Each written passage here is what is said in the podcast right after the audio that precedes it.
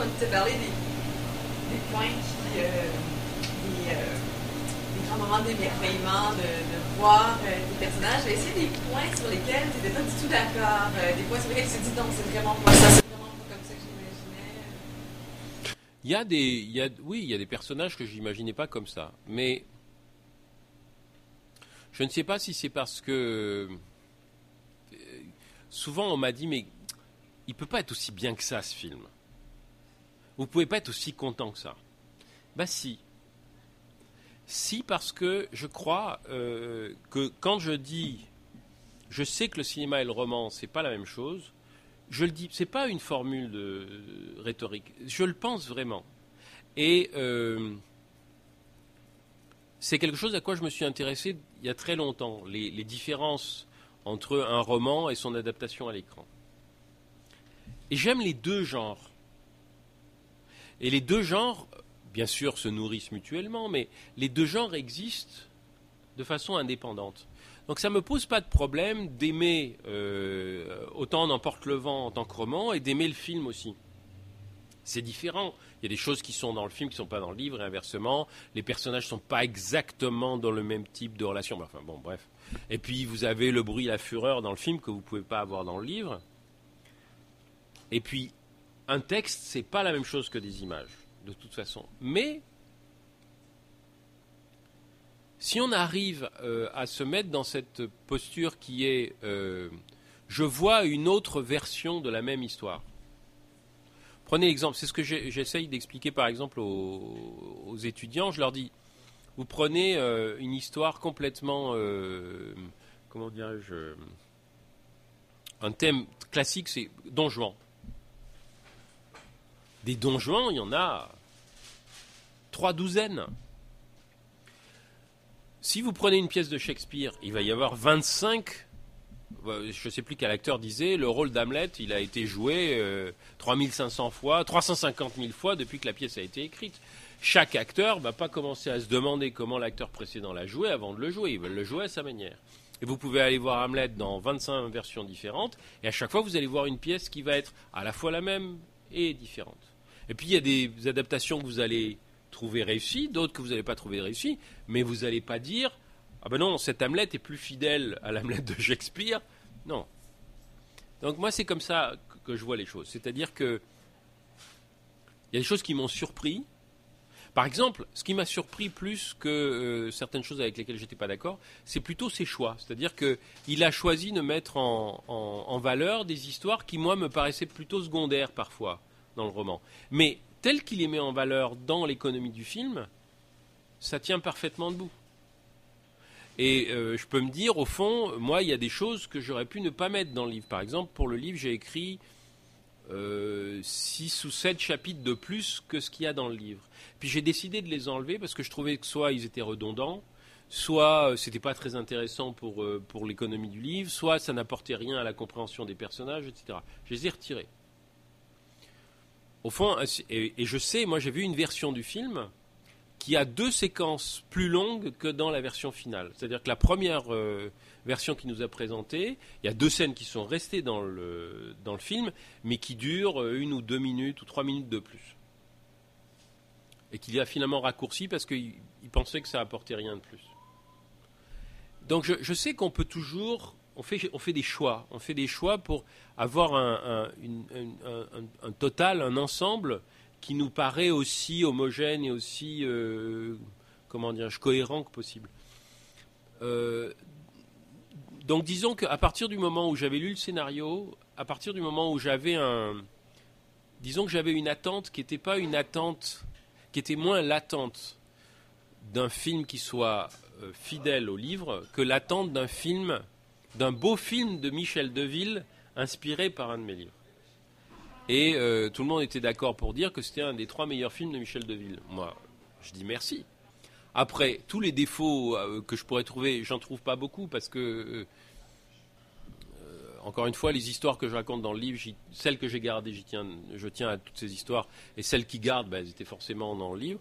Là, ce qui aurait pu le plus me mettre mal à l'aise et que j'ai trouvé le plus bizarre, c'est qu'il rajoute des scènes qui concernent Pauline et Bruno, mais d'un autre côté, euh, c'est dans la ligne droite des personnages. Donc, euh, ils ont étoffé des personnages qui existaient déjà, et ils les ont étoffés d'une manière dont j'aurais pu les étoffer aussi. Peut-être de façon plus personnelle qui les concerne, mais d'un autre côté, je trouve ça euh, émouvant, finalement, qu'il y ait une sorte de projection de d'eux-mêmes, puisqu'ils ont coécrit le scénario tous les deux. Je trouve ça émouvant. Ça me gêne pas. J'ai pas l'impression qu'ils m'ont volé mon histoire. Vous voyez ce que je veux dire? Donc, j'ai pas vraiment de, pas vraiment eu de, non, de, de et, alors, c'est un peu particulier parce que c'est, j'ai écrit quand même 10-12 romans. Il a été question à plusieurs reprises d'adaptation, soit au cinéma, soit à la télévision, d'autres romans que j'ai écrits. Ça s'est jamais fait parce que parce que c'était surtout la télévision, mais euh, la télévision française m'aime pas beaucoup, parce que j'ai toujours été très critique avec la télévision française. Du coup, quand on est critique avec la télévision française, euh, on n'a plus le droit d'être adapté. Bon, c'est pas grave. Moi, je tiens pas. Je préfère ne pas être adapté qu'être mal adapté. Et comme la télévision française produit de très mauvaise fiction, je pense pas que je perds beaucoup, sauf de l'argent, mais c'est jamais que de l'argent. Euh, je suis jamais gêné de savoir qu'on repasse la maladie de Saxe à la télévision. J'aurais horreur qu'on repasse un mauvais téléfilm tiré d'un de mes romans à la télévision.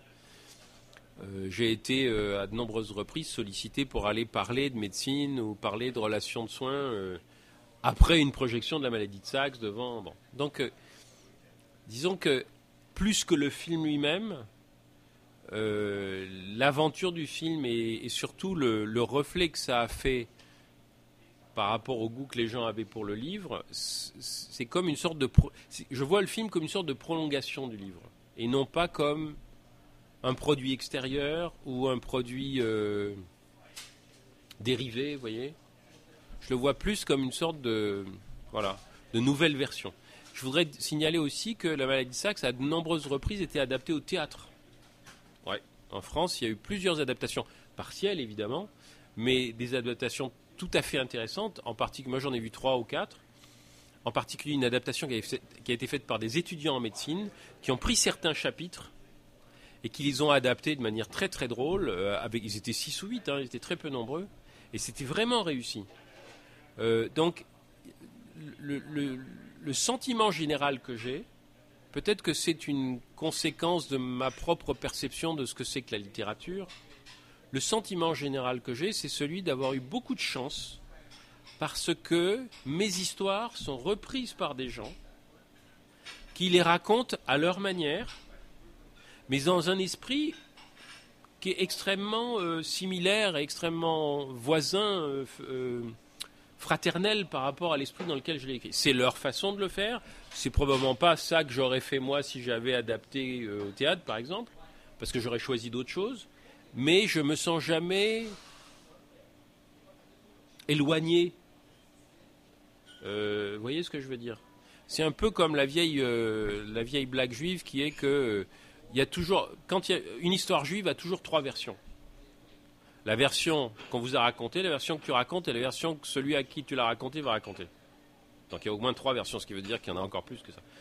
Et c'est ça. Euh, mais mais c'est toujours la même histoire quand même. C'est-à-dire que si on la raconte, c'est parce que le contenu est tellement important qu'on a envie de le partager. Et voilà, c'est un peu ce sentiment que j'ai. Et c'est pour ça, je pense que peut-être que peut-être qu'à mes premières euh, mes premiers visionnages, mes premiers visionnages de la du roman, j'ai été gêné par certaines choses, mais c'était pas très important. Et c'est bon, il n'y a pas que moi qui dis que c'est un très bon film, donc encore il n'y aurait que moi. Mais bon, je veux dire, il y a plein de critiques qui, d'ailleurs, euh, il y a même des critiques qui n'aimaient pas le bouquin qui ont aimé le film. Qui avaient lu le bouquin et qui trouvaient que le bouquin était lourd, euh, emmerdant, démonstratif, etc. Et qui ont dit le film de Michel Deville est limpide, aérien. Euh, bon, très bien, je veux dire, moi, pas, pas de problème. Puis c'est son film, c'est pas le mien. Je veux dire, c'est mon film, mais c'est quand même son film. Je veux dire, je suis pas, je suis pas jaloux de quelque chose que j'ai pas fait.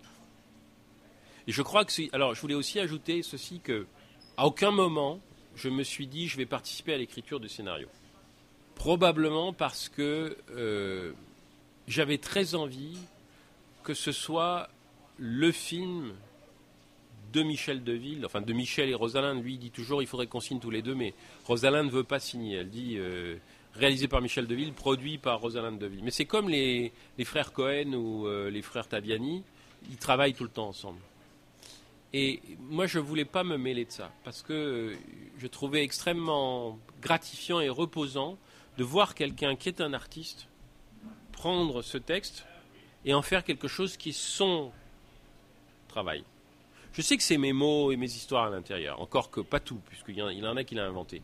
Mais, euh, mais c'est quand même son travail, et, c'était ça que je trouvais gratifiant. C'est de justement ne pas être... Euh, parce qu'au fond, euh, il m'a dit, il m'a dit, vous n'avez pas peur. J'ai dit non, parce que si c'est un beau film, bon pour moi. Si vous ratez votre film, c'est dommage pour vous, mais moi, mon livre, il continue à exister. Mon livre, il n'est pas entaché de toute façon. Il ne peut être que, que gratifié par le film. Il ne peut pas être entaché par le film.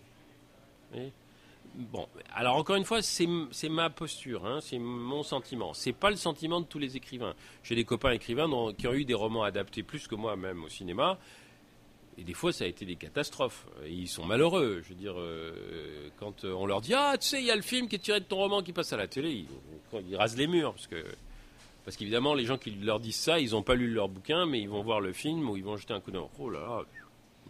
Moi, non. Moi, on me dit La maladie de sac s'est passé euh, une 112e fois à la télé. Je dis Vous l'aviez pas vu? Si, je l'avais vu, mais je l'ai regardé à nouveau parce que je l'aime tellement. vous voyez, c'est. Mais c'est une situation exceptionnelle. J'en suis bien conscient. Il n'y a pas de raison. Oui, oui, Brigitte. Euh, est-ce que cette expérience-là de voir votre votre univers adapté dans un autre média euh, a influencé votre écriture par? Est-ce que ça a changé quelque chose euh, dans votre imaginaire, votre façon d'écrire? Je ne crois pas que le fait que le, roman ait été adapté au cinéma a changé quelque chose dans mon imaginaire, mais je pense que par exemple des remarques comme le fait que euh, Michel Devine m'ait dit, enfin le fait d'ailleurs qu'il ait pris des dialogues presque tels quels et les ait mis, m'a certainement renforcé dans l'idée que euh, c'était comme ça que je, non seulement j'aimais, mais que je voulais continuer à écrire des dialogues.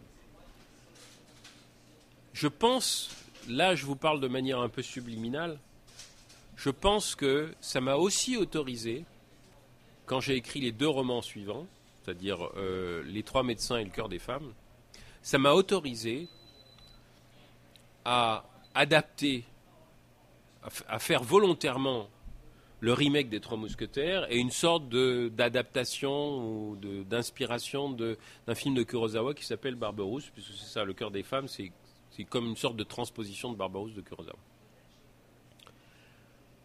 dans le sens où la, dynamique des deux histoires, évidemment, euh, Les Trois Mousquetaires, j'ai relu Les Trois Mousquetaires quand j'ai écrit Les Trois Médecins, donc il y a beaucoup de choses qui sont calées sur le roman, mais j'avais vu Les Trois Mousquetaires euh, au moins 12 fois, et en particulier la version avec, Gene Kelly, la version de 48 ou 49, avec Gene Kelly, j'avais dû l'avoir, ou peut-être 55, je ne sais plus, mais enfin, j'avais dû l'avoir 25 euh, fois.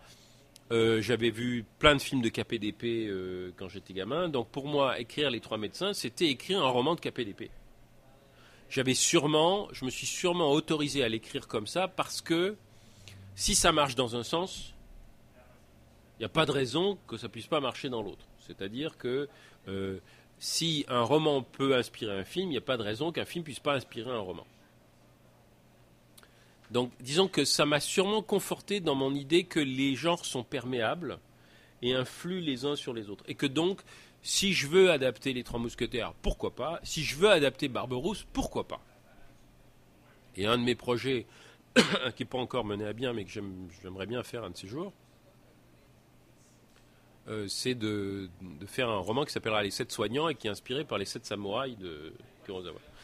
Dans plusieurs de mes, dans plusieurs de mes romans policiers, il y a des allusions plus ou moins voilées à des films. Il y a une, trame scénarique à l'intérieur d'un de mes romans de science-fiction qui s'appelle Un pour deux, qui est la trame. Alors c'est une trame euh, intérieure au roman, c'est pas la trame du roman, mais c'est une trame intérieure au roman, qui est la trame d'un film de Peter Yates qui s'appelle Bullet avec euh, avec Steve McQueen. Euh, il y a y a des personnages de mes romans qui sont parfois inspirés par des personnages de films que je vois comme tel personnage dans un film. C'est pas forcément utile dans la narration, mais pour moi, c'est, ce sont des repères visuels et mentaux qui sont importants. Parce que c'est comme ça que je visualise mes personnages. Ils ressemblent à euh, un tel, un tel, tel acteur, tel acteur. Donc je pense que c'est, je ne crois pas que ça ait en, en soi, si vous voulez, véritablement modifié ma manière d'écrire. Je pense que j'étais déjà sur cette voie-là, mais ça m'a sûrement conforté dans l'idée que si je faisais ce que j'avais envie, c'était pas mauvais. Parce qu'au fond, euh, voilà, Michel Deville a fait ce qu'il avait voulu et c'était pas, c'était pas mauvais du tout, même s'il faisait pas comme je fais moi. Est-ce qu'il y a d'autres influences du cinéma que mon écriture, autres que les dialogues? Euh, Sûrement. Je pense que je citais Howard Hawks tout à l'heure. Euh, pour moi, les relations entre les hommes, les relations idéales entre les hommes et les femmes, c'est les relations des hommes et des femmes dans les films de Howard Hawks. C'est-à-dire des femmes qui sont, enfin des hommes qui sont des hommes et des femmes qui sont euh, l'exact, euh, comment dirais-je, euh, pendant égal et, comment dirais-je, oui, qui sont qui sont les égales de ces hommes, c'est-à-dire qui répondent du tac au tac, qui sont souvent un peu plus intelligentes qu'eux, c'est-à-dire qu'elles comprennent avant. C'est pas qu'ils sont bêtes, mais elles comprennent avant. Elles comprennent avant eux qu'ils sont amoureux d'elles, par exemple. Il y a, ça dans euh, Rio Bravo, par exemple. Euh, Angie Dickinson euh, n'arrive pas à faire en sorte que John Wayne lui dise qu'il est amoureux, est amoureux d'elle. Alors elle, elle, dit, ben, puisque c'est comme ça, je vais me remettre en, en entraîneuse et je vais aller danser et chanter dans le, dans le, dans le saloon et il lui dit euh, si, tu, si tu y vas comme ça, si tu sors dans cette tenue, elle est dans une sorte de, de, de, grand. Euh, comment, comment on appelle ça Un juste au corps, euh, comme dans les années 1880, avec un, truc très serré, un juste au corps en, en résille, enfin bon, extrêmement sexy. Il dit si tu sors comme ça, je t'arrête. Je te mets en prison. Ah, elle lui dit Ah bon, enfin, enfin, tu me dis ce que tu ressens. Il dit Non, mais j'ai rien dit. Mais enfin, c'est clair que ce que, ce que tu ressens, c'est que tu veux pas que je me montre à quelqu'un d'autre que toi là-dedans. Donc c'est, et lui, il a toujours pas compris. Elle, elle a déjà compris. Lui, il a toujours pas compris. Moi, mes, mes, relations, euh, mes relations de, de, entre hommes et femmes, idéales, c'est ça. Et c'est ça que j'essaye de faire dans mes romans. Ça, c'est sûr. C'est-à-dire que quand euh, je fais parler un homme et une femme et qu'ils sont dans une sorte de, de marivaudage, c'est un marivaudage dans lequel euh, euh, ben, ils sont à égalité. Quoi. Euh, et, ils s'amusent. Ils. Ils se, ils se disent des méchancetés, ou ils s'amusent, ou ils se, ils chamaillent, mais ils sont à égalité. Il n'y en a pas un des deux qui martyrise l'autre ou qui manipule l'autre. Ils sont. Il, y a, il y a sûrement aussi certaines valeurs, comme par exemple bon, je pense que quand, euh, je décris des personnages euh, méchants comme étant vraiment très méchants et très, et très retors et très machiavéliques, je me souviens que Hitchcock disait plus le méchant est réussi, plus le film est réussi. Un roman dans lequel le méchant n'est pas vraiment méchant, bah, moi j'écris des romans dans lesquels il y a des bons et des méchants, hein, c'est comme ça, mais sauf en souvenir d'André dans lequel il n'y a pas de méchant. C'est la première fois que j'écris un roman dans lequel il n'y a personne qui est méchant. En tout cas, personne d'identifiable qui soit méchant. Mais euh, euh, je crois que il est certain, j'ai grandi, bien évidemment que j'ai grandi en lisant des romans, en regardant des films. Je me suis mis à écrire après avoir vu beaucoup de films et lu beaucoup de romans. Donc il est certain que ça a une influence sur moi. La façon dont je, dont je, comment dire, je, euh, plante mes personnages et je plante leurs relations.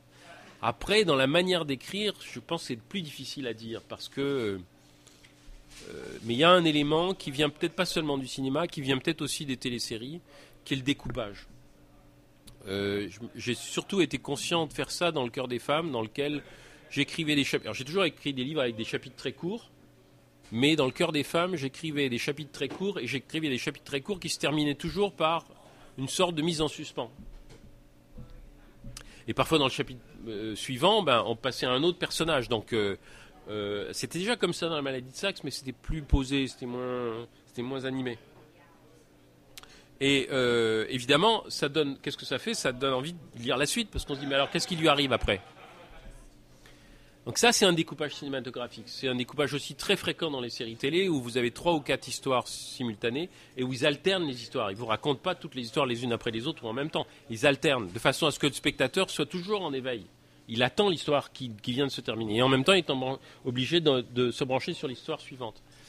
Ça, c'est quelque chose que j'aime beaucoup parce que ça, forcément, ça anime le lecteur. Ça m'anime moi en tant que lecteur. Donc je ne sais pas exactement si... Euh, mais d'un autre côté, vous pouvez dire, oui, mais les, scénaristes de séries télé, les scénaristes de cinéma, ils écrivent d'abord. D'abord, c'est écrit. Ils ne commencent pas par tourner, ils commencent par écrire. Donc c'est d'abord un travail d'écriture. Alors, c'est pour ça que je, je, pense qu'il euh, y a sûrement une influence, mais je vois ça plus comme une perméabilité aux différents genres et au fait de me dire, il n'y a pas de de code obligatoire quand on écrit un roman. Un des romans qui m'ont, je ne sais pas si je l'ai cité lors de la première, euh, la première conférence, c'est un roman de science-fiction. Un des romans qui m'ont, le plus fasciné quand j'avais 17 ou 18 ans, c'est un roman de science-fiction de, John Brunner qui s'appelle Stand on Zanzibar. Et c'est, un, roman de science-fiction dans lequel il imagine qu'il euh, y a une surpopulation extraordinaire et que donc toute la population euh, euh, de la planète pourrait tenir sur l'île de Zanzibar s'ils étaient les uns contre les autres, ce qui ferait 9 euh, ou 10 ou 12 ou 15 milliards de personnes. Et c'est un roman qui est construit entièrement par tout petits chapitres, avec 14 histoires parallèles. Donc c'est une structure très compliquée et en même temps d'une dynamique extraordinaire, parce que on est tout le temps dans l'action, même si c'est que du dialogue, parce qu'on est tout le temps obligé de passer d'une histoire à une autre. Ça demande à la fois une participation euh, très importante du lecteur, et en même temps, c'est extrêmement gratifiant.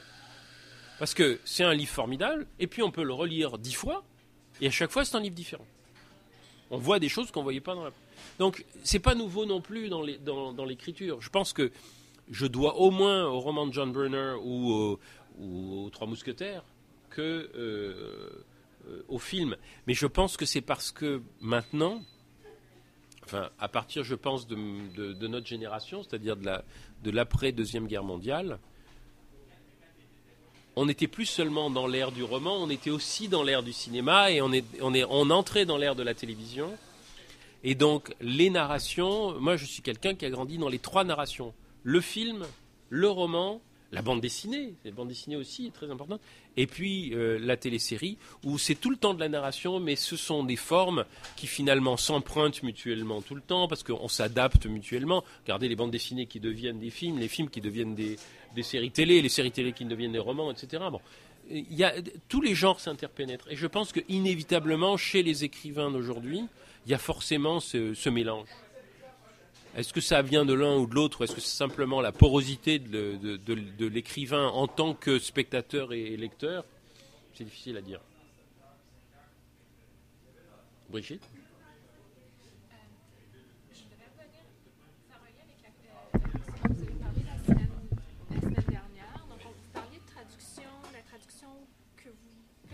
Comme étant une transmission et une adaptation. Et là, on est dans l'adaptation d'un roman. Est-ce qu'on est dans une certaine traduction? On, est sûrement dans une certaine traduction, mais on est aussi dans la transmission. Et je pense que c'est pour ça aussi que j'aime autant le film. Il y a une scène dans le film.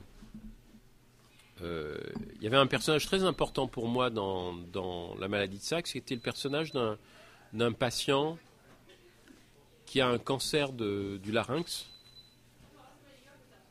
et dont il est suggéré plus ou moins que Bruno fait le diagnostic, mais d'un autre côté, il est très malheureux à l'idée de lui dire qu'il a un cancer du larynx et que c'est sûrement quelqu'un qui va aider à mourir. Dans mon idée, euh, je ne sais plus comment je le dis, mais dans mon idée, à un moment donné, il va, il va l'aider à mourir. Et dans le film, euh, Michel Deville met en scène le, comédien qui joue euh, ce patient et euh, Albert Dupontel dans le rôle de Bruno. Et en fait, le patient dit voilà, euh, à, qui vous m'envoyez là? Eh bien, je vous envoie un spécialiste. C'est quoi sa spécialité à ce spécialiste? C'est le cancer? Alors Bruno dit oui, ça ne veut pas dire que vous avez un cancer, on ne sait pas encore. Et l'autre répond Oui. D'accord. Et il ajoute En tout cas, depuis que vous m'avez fait cette piqûre, je souffre beaucoup moins. Et on voit en face, et le visage de, Dupontel est extraordinaire. On voit Dupontel en face qui fait C'est bien. Ça, c'est la transmission. C'est la transmission de euh, le patient ne souffre plus. Il le dit au médecin parce qu'il sait que ça va faire du bien aussi au médecin. Et quand il dit c'est bien, ça veut dire c'est bien, c'est bon pour vous, mais c'est bon pour moi aussi. Et c'est exactement le genre de choses que je voulais faire passer dans mon roman. C'est-à-dire que, bordel de Dieu, pourquoi on laisse les gens souffrir? À quoi ça sert? Euh, Et je crois qu'à un moment donné, il dit euh, la souffrance n'est ni euh, rédemptrice, ni expiatoire, ni rien du tout. La souffrance est consubstantielle au fait d'être humain, mais c'est pas pour ça qu'il faut, laisser, les, gens souffrir. C'est pas une, pas une valeur morale la souffrance. C'est juste quelque chose qui est pénible. Donc, tant qu'à faire, autant s'en passer. Quand il fait des scènes comme ça, forcément, il transmet le même genre d'idée que ce que je transmets. Donc, euh, traduction, plutôt, plutôt euh, interprétation au sens de interprétation théâtrale, voyez? Je pense que les films, c'est euh, voilà, c'est pour moi, il n'y a pas de, différence substantielle entre le passage d'un roman à un film et le passage d'un texte dramatique à une mise en scène de théâtre. Puisque d'ailleurs, encore une fois, La maladie de Saxe a aussi été adaptée sur forme théâtrale. Je pense qu'il y a des textes lus, il y a des textes dits, il y a des textes interprétés. Voilà. Et, euh, voilà. donc, ce qui compte, c'est qu'effectivement, le, fond. Euh, idéologique, si vous voulez, au sens large du terme, le fond idéologique du texte, si le fond idéologique est fort, et que ce fond idéologique, que ces, valeurs, disons, euh, d'un texte sont transmises par le metteur en scène, très bien. Si les valeurs sont pas très importantes et que c'est surtout le récit, à ce moment-là, le metteur en scène, il va mettre ses propres valeurs dedans. Là où, moi, je, personnellement, je suis content, c'est que mes valeurs sont dans le film, mais les valeurs de Michel Deville aussi. C'est-à-dire probablement, il y a une. C'est pour ça que ma compagne avait raison quand elle disait euh, lisez-le comme une lettre de lecteur. Euh, il s'est retrouvé dans le livre, donc il pouvait pas, il n'allait pas se trahir lui-même en faisant un film qui était contraire à ce qu'il avait retrouvé et, ce à quoi il s'était identifié en lisant le livre. Vous voyez ce que je veux dire? Donc euh, voilà, je, pense que c'est plutôt ça, plutôt interprétation que traduction, parce que je parce que je pense que mon livre n'était pas compliqué à comprendre, donc il n'y avait pas grand-chose à traduire. C'était plutôt que on pouvait le mettre en scène autrement, on pouvait le transmettre autrement. Il l'a fait, mais je crois que ça n'avait pas beaucoup. Je pense que j'écris de manière tellement rudimentaire sur le plan du sens qu'il n'y a pas grand-chose à traduire. Tout le monde comprend. C'est d'ailleurs, en général, c'est ce qu'on me reproche, c'est que mes, mes, mes, livres sont manichéens, vous comprenez. Euh, il y a les bons et les mauvais. Bon, donc. Euh, ben clair, on comprend. C'est toujours la même chose, toujours des histoires de médecins, on comprend toujours de quoi il est question. Euh, bon. il y a encore un critique qui a dit ça pour en souvenir d'André, je ne sais plus lequel, qui disait oui, bon, de toute façon, c'est toujours les mêmes histoires. Mais là, quand même, euh, il va un peu plus loin parce que. voyez, donc c'est. Je serais très tenté d'écrire un scénario, mais euh, il y a plusieurs. Euh, par exemple, j'ai été sollicité. Alors, j'ai été sollicité de nombreuses fois pour écrire des scénarios de téléfilms ou de téléséries parce que euh, bah, parce que j'aimais les téléséries, on venait faire une adaptation d'un de mes romans qui était réussi, etc. Mais ça n'allait jamais très loin parce qu'à la télévision française, c'est pas possible. Vous pouvez juste pas proposer des histoires, des histoires qui sortent de l'ordinaire. Je ne sais pas si j'ai parlé de ça au cours des deux, autres euh, rencontres. Je n'ai pas parlé de mes aventures avec la télévision française. Euh, je vais on, me dit euh, proposez-nous un téléfilm. Alors je dis j'ai une histoire formidable. Enfin moi je trouve que c'est une histoire formidable. C'est l'histoire d'amour entre une femme de 48 ans et un garçon de 17 ans. J'avais même écrit un, j'ai même écrit un synopsis assez élaboré dans un, recueil de textes qui s'appelle Histoire en l'air, où c'est assez développé. Euh, et pour moi, ce qui m'intéresse dans l'histoire, c'est pas l'histoire d'amour en elle-même toute seule, c'est plutôt les conséquences de cette histoire d'amour sur les gens qui sont autour. Et je ne faisais que m'inspirer d'une histoire qui est une, une très bonne mini-série anglaise qui s'appelle Bob and Rose, qui est l'histoire d'un garçon absolument homosexuel et qu'il a toujours été, qui tombe amoureux d'une femme, qui elle-même tombe amoureuse de lui. Et ils savent pas ce qui leur arrive à tous les deux, mais ils sont en amour euh, absolument. Et, ça fout le bordel autour d'eux. Parce qu'en particulier, la mère du garçon est une militante des droits homosexuels, et puis, d'un seul coup, son gamin, qui n'a jamais aimé que des garçons, lui dit Je suis amoureux d'une femme. Attends, qu'est-ce qui se passe bon. Et puis, évidemment, elle, qui, est, qui, fait partie d'un milieu plutôt, euh, comment dirais-je, euh, petits ouvriers londoniens, etc., dans lequel l'homosexualité. bon il se dit Attends, tu, tu, étais amoureuse d'un flic, maintenant tu vas être amoureuse d'un gay, qu'est-ce que c'est que ce.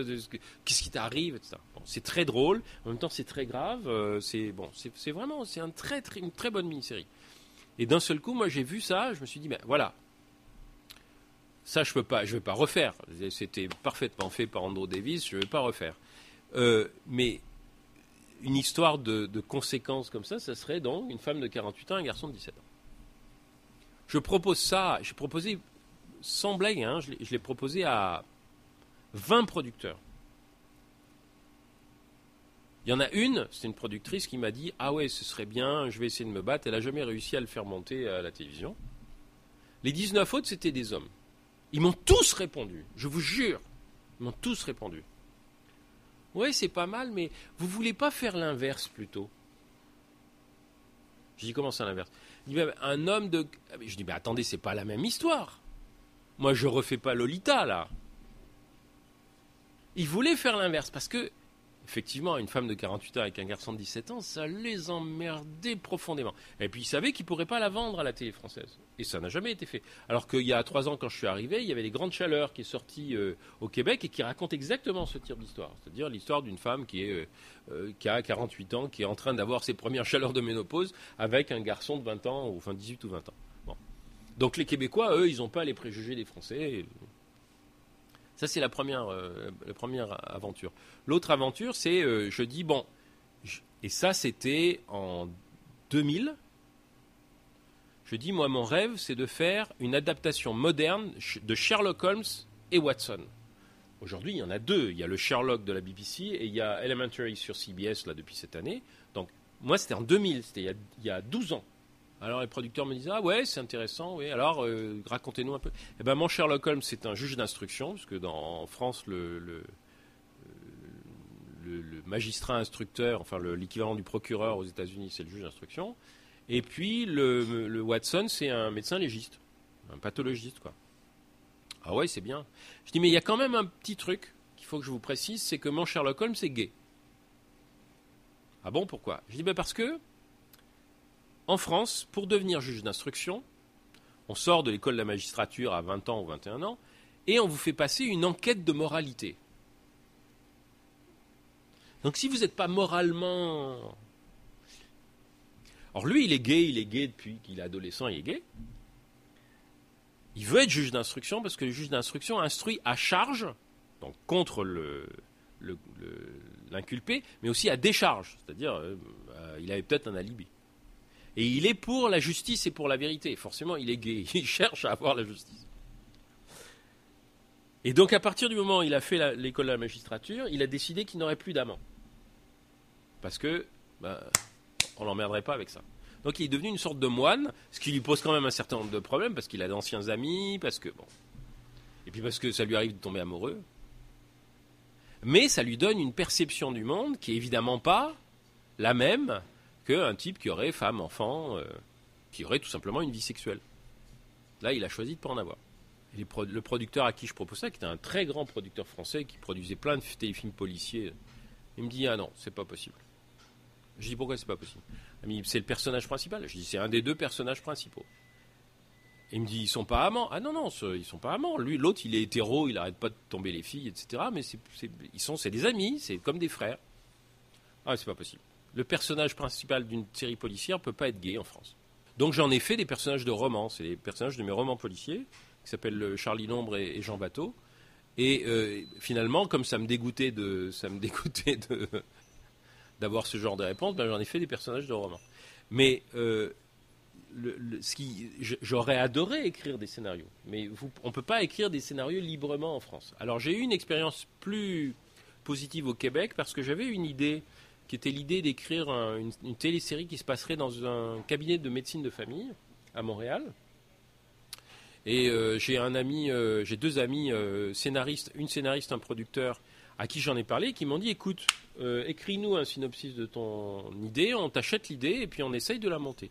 Et on est allé assez loin parce qu'on a monté le projet de façon assez importante. On avait une équipe technique, on avait une équipe de scénaristes, on avait des conseillers techniques, etc. On est allé la proposer à Radio Canada et à TVA. Malheureusement, Radio Canada et TVA nous ont dit, euh, nous on trouve ça vraiment bien, mais on n'a pas à l'heure actuelle les moyens de le faire. Et puis à Radio-Canada, il y a une série médicale. Euh, donc ils, aimaient beaucoup le projet, mais finalement ils l'ont pas, euh, ils retenu. Et, donc la série sera jamais tournée. Mais je crois que la condition, moi personnellement, j'aimerais bien tourner des, j'aimerais bien écrire des scénarios, mais il y a, je ne pourrais le faire qu'à condition de le faire avec des scénaristes chevronnés, parce que je ne crois pas qu'on s'improvise scénariste. Je pense que c'est vraiment un métier très différent. Euh, je suis pas, j'apprécie beaucoup tout ce qui est raconté en images, mais je suis pas un grand visuel. Je, ne suis pas quelqu'un qui arrive à imaginer visuellement les choses. Je suis un homme des mots, moi. Je peux écrire des dialogues sans problème. Je suis pas sûr que je puisse écrire une mise en scène euh, facilement. Donc je pense que si jamais un jour j'écris un scénario, je le ferai avec des gens qui, eux, sont des professionnels du genre euh, peut-être sur des thèmes qui m'intéressent ou sur des thèmes différents. Ça, ça, je peux travailler sur des thèmes qui ne sont pas les miens, mais je ne crois pas que je le ferai tout seul. Ça demande vraiment, c'est vraiment c'est vraiment une profession en soi, une dernière question. Oui, si, si, mais. Euh, je, continue sur, euh, sur cette lancée.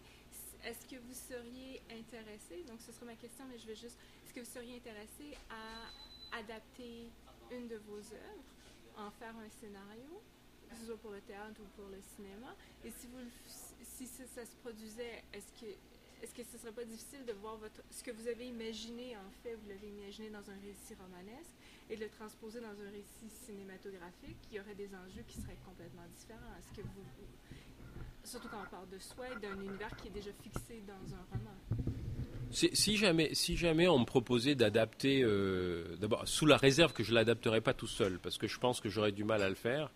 Euh, là, on m'a proposé d'adapter la maladie de Saxe en feuilleton radiophonique, et j'ai pas réussi parce que j'étais tout seul. Et je pense que j'aurais réussi plus facilement si je l'avais fait avec quelqu'un d'autre. Donc j'ai préféré dire non, je vais pas y arriver, quelqu'un d'autre va le faire. Si on me demandait d'adapter euh, un de mes romans à l'écran, et par exemple, je serais ravi. Moi, je rêvais qu'on adapte Les Trois médecins ou Le cœur des femmes. Je crois pas que je vois pas très bien comment on pourrait adapter en souvenir d'André au cinéma, mais euh, les trois médecins et, Le cœur des femmes, ça, je suis sûr qu'on pourrait le faire. Je, le vois bien. Néanmoins, euh, encore une fois, je, pense que je le ferai pas tout seul. Est-ce que ça me ferait comment dirais-je? Est-ce que ça me serait difficile de voir ça transposé Je crois pas. Je veux dire, au contraire, moi, je, je ne vois pas d'inconvénient à raconter la même histoire autrement. Je pense que si l'histoire euh, a suffisamment de, de ressorts, on doit pouvoir la raconter de manière, euh, de manière nouvelle. Euh, voilà, en, y mettant des choses nouvelles, si vous voulez, ou même en y mettant l'imaginaire d'un autre scénariste. Donc, je trouve au contraire que ce serait, enfin moi, ça m'amuserait justement de, d'avoir, si quelqu'un venait me dire, voilà, j'ai, de quoi j'ai les moyens de, je sais pas, de faire euh, les trois médecins au cinéma. Euh, euh, j'ai deux scénaristes à, mettre avec vous. Je dirais, ben oui, allons-y, allons-y parce que je rêve de savoir ce que quelqu'un d'autre mais de le voir de l'intérieur là cette fois-ci, non pas de l'extérieur comme je l'ai vu avec Michel Levine, de voir ce que quelqu'un d'autre, comment quelqu'un d'autre élabore quelque chose à partir d'histoires que j'ai racontées à sa façon. Ça, je, trouverais ça absolument fascinant. Puis j'y mettrais aussi mon grain de sel. Je veux dire, je j'ai pas peur ni de comment dire ni d'être dépossédé puisque c'est le jeu et on peut en faire autre chose ni de ni d'être euh, surclassé parce que après tout je sais que c'est pas mon métier euh, moi j'ai pas de mal à je, suis un type qui, aime bien apprendre. Donc, euh, je vois pas d'inconvénient à ce que des gens m'apprennent leur métier. Et j'ai pas d'ego par rapport à ça. C'est leur métier, ils le connaissent mieux que moi. Donc c'est intéressant d'apprendre avec des gens qui savent faire un truc très bien. Pendant toute ma carrière, j'ai fait ça. J'ai appris euh, à traduire avec des traducteurs extraordinaires. J'ai appris à, écrire des articles scientifiques avec des gens qui savaient faire des synthèses comme moi j'avais jamais fait avant. Euh, j'ai appris euh, euh, tout à l'heure je faisais au, à mon cours de, j'ai fait j'ai lu à, mon cours de création littéraire, j'ai lu une nouvelle de Claude Puget Renault, qui est un écrivain que j'adore et qui m'a appris énormément, et Daniel Zimmerman, son compagnon aussi, et c'était des écrivains chevronnés, et ils m'ont appris à faire des trucs que moi je savais pas faire. Donc c'est, c'est, pas un problème, on est, on est tout le temps dans l'apprentissage. Et puis en plus maintenant, euh, je, veux dire, j'ai suffisamment de trucs derrière moi pour me dire, j'ai plus rien à prouver. Tout ce que je peux faire maintenant, c'est apprendre. J'ai plus, j'ai plus de preuves à faire, si vous voulez. Je peux me dire, je voudrais écrire encore un roman qui soit intéressant, mais c'est pas par rapport aux autres, c'est par rapport à moi-même. Travailler avec les autres, je trouve que c'est toujours beaucoup plus riche en fait. Alors, euh, ouais, je, euh, une autre chose que, que j'aimerais beaucoup faire, je ne sais pas si j'en ai parlé, euh, j'ai dû en parler la dernière fois, c'est que je. Enfin, si, j'en ai parlé la dernière fois, et même c'est ça qui m'a donné, qui fait aller euh, dans ce sens-là. J'ai de plus en plus envie, euh, soit de traduire, comme je le disais la dernière fois, de traduire un de mes livres en anglais avec quelqu'un, soit de le traduire tout seul. On m'a suggéré de le faire, j'avais déjà pensé, mais maintenant c'est en train de devenir. Mais d'un autre côté, je me dis, euh, ce serait beaucoup plus riche de le traduire avec quelqu'un.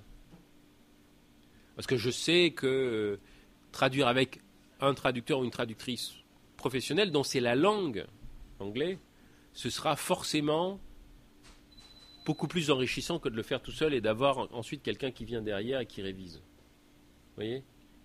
Euh, Donc voilà, je, crois qu'aujourd'hui, alors que l'écriture c'est un, un, travail qui est un travail vraiment solitaire, je crois qu'aujourd'hui, j'ai de plus en plus envie de faire des trucs avec d'autres personnes. Ça m'empêcherait pas de faire mes livres tout seul, mais je crois que je, serais très. J'adorerais écrire une pièce de théâtre. On m'a. Je suis, je suis assez malheureux parce que l'an dernier, euh, en. C'était l'an dernier?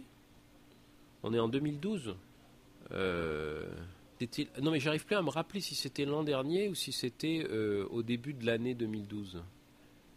Enfin bref, je suis allé je suis allé au Havre. Il y avait un salon du livre, enfin une fête du livre au Havre où on m'avait invité et où ils ont insisté pour me faire venir. Oui, c'était, ben oui, c'était, au mois de mars de cette année. Et j'ai rencontré un directeur de théâtre qui me dit euh, Est-ce que vous seriez prêt à écrire un texte pour euh, texte original, une, une, œuvre dramatique originale à produire dans mon théâtre? Parce que de temps en temps, je fais ça. Je propose à des écrivains de nous écrire des, des gens qui n'ont pas l'habitude d'écrire, parce que ça, amène une sorte de fraîcheur. Je pense que je suis capable de le faire, parce que précisément à cause de, ce rapport au dialogue. Et au fond, euh, la mise en scène, c'est pas moi qui vais m'en occuper, c'est le metteur en scène qui va mettre en, scène mes mots avec des acteurs qui vont incarner mes mots. Donc ça me, ça me, comment dirais-je, et j'ai même commencé à écrire des pièces de théâtre quand j'étais adolescent. J'en ai même écrit, même écrit des fragments de pièces de théâtre nombreux, parce que justement, ce qui m'intéressait, c'était le dialogue. Bon, et puis finalement, il n'a pas donné suite. Je, le regrette, parce que s'il avait donné suite, je, crois que j'aurais pu me mettre à le faire. Puis j'ai trois, quatre idées. Mais je pense que c'est. J'aimerais aussi euh, le faire avec d'autres personnes. Je veux dire, j'aimerais ne pas faire ça tout seul, quoi. Vous voyez, c'est. Il y a quelque chose d'assez ingrat dans le fait de travailler tout seul quand. Euh, quand on sait ce qu'on fait, c'est pas grave. Quand on ne sait pas ce qu'on fait, et qu'on a envie justement d'avoir une sorte de, feedback par des gens qui savent, je trouve que c'est beaucoup plus gratifiant. Enfin, c'est peut-être complètement fantasmatique ce que je dis, mais, mais en tout cas, c'est de ça que je rêve en ce moment. Eh bien, merci beaucoup à toutes et à tous, et bonne soirée.